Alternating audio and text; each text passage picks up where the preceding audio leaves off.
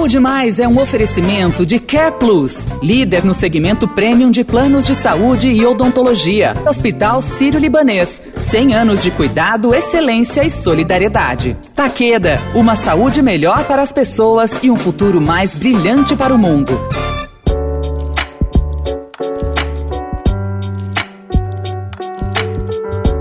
Olá, eu tô de volta com mais um episódio da série Saúde Mais. Eu sou a Sara Oliveira e hoje a gente vai falar sobre um assunto que já merecia atenção antes da pandemia e depois dela os especialistas ficaram ainda mais atentos com seus pacientes. Eu tô falando de saúde mental. Recentemente, o novo Atlas da Saúde Mental da OMS mostrou que existe uma falha mundial em fornecer à população os serviços de saúde mental que ela precisa.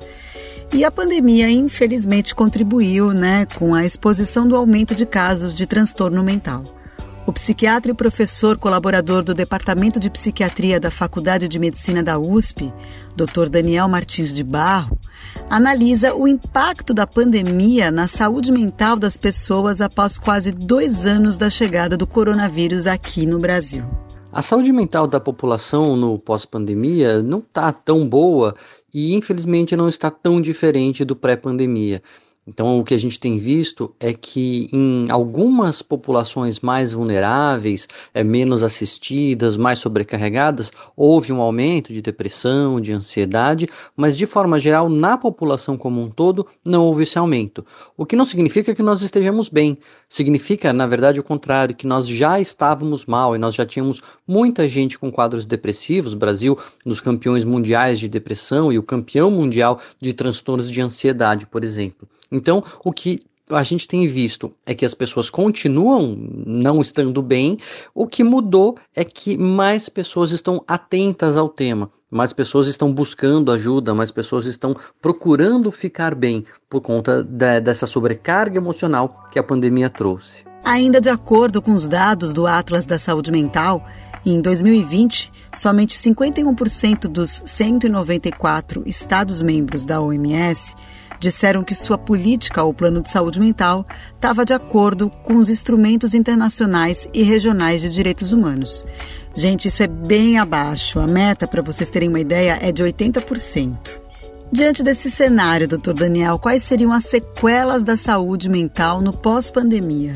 A melhor maneira de a gente cuidar da saúde mental das pessoas a partir de agora, da população, é, uma vez tendo consciência disso, uma vez tendo consciência do problema, tendo consciência da magnitude né, do impacto da, das doenças mentais na população, a gente fazer um esforço concentrado e realmente dar prioridade a isso. Isso inclui desde a esfera pública, passando pelas empresas, pela saúde, é, é, pela atenção à saúde mental dos seus funcionários, passando pelas próprias pessoas de estarem atentas, de terem informação, enfim, de é, praticarem o autocuidado, coisas que a gente sabe que são é, é eficazes, né, que são efetivas para a gente prevenir o adoecimento mental, como por exemplo higiene do sono, atividade física, enfim, o cuidado com a saúde. Então a gente precisa de um esforço concentrado, a gente precisa articular uh, os políticos, né, a saúde pública, uh, o, as empresas, os trabalhadores, os cidadãos,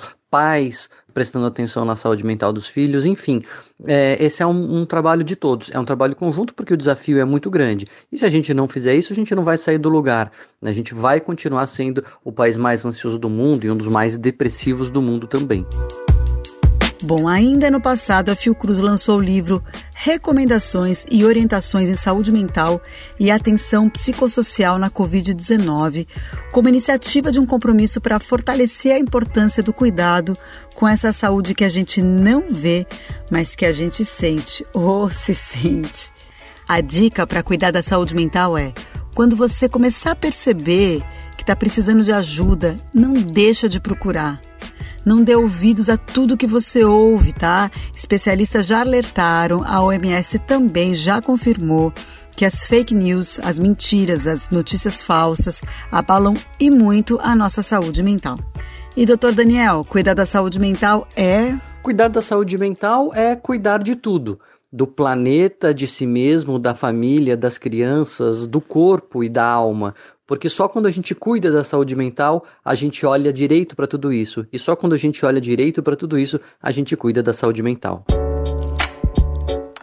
Ó, oh, essa série que eu tô apresentando vira podcast lá no canal do Notícia no seu tempo, assim que a gente terminar. E se você perdeu ou quer compartilhar algum episódio com alguém, tá tudo no site da Rádio Dourado. Até semana que vem. Beijo. A Care Plus está há 30 anos cuidando do bem mais precioso das pessoas, a vida. São décadas de inovação como motivação para alcançarmos a excelência sem jamais deixarmos de lado o atendimento humanizado e personalizado, nossa maior marca. Desde 2016, somos parte do Grupo Bupa, presente em mais de 190 países. Temos orgulho de dizer que integramos um dos maiores grupos de saúde do mundo, juntos com mesmo propósito: ajudar as pessoas a viverem vidas mais longas, saudáveis, felizes e criando um mundo melhor. www.careplus.com.br Visite nosso site, fale com nossas equipes e viva sua melhor experiência em saúde com quem é líder no segmento premium de planos de saúde e de odontologia. Saúde Mais é um oferecimento de Care Plus, líder no segmento premium de planos de saúde e odontologia. Hospital Sírio-Libanês, 100 anos de cuidado, excelência e solidariedade. Taqueda, uma saúde melhor para as pessoas e um futuro mais brilhante para o mundo.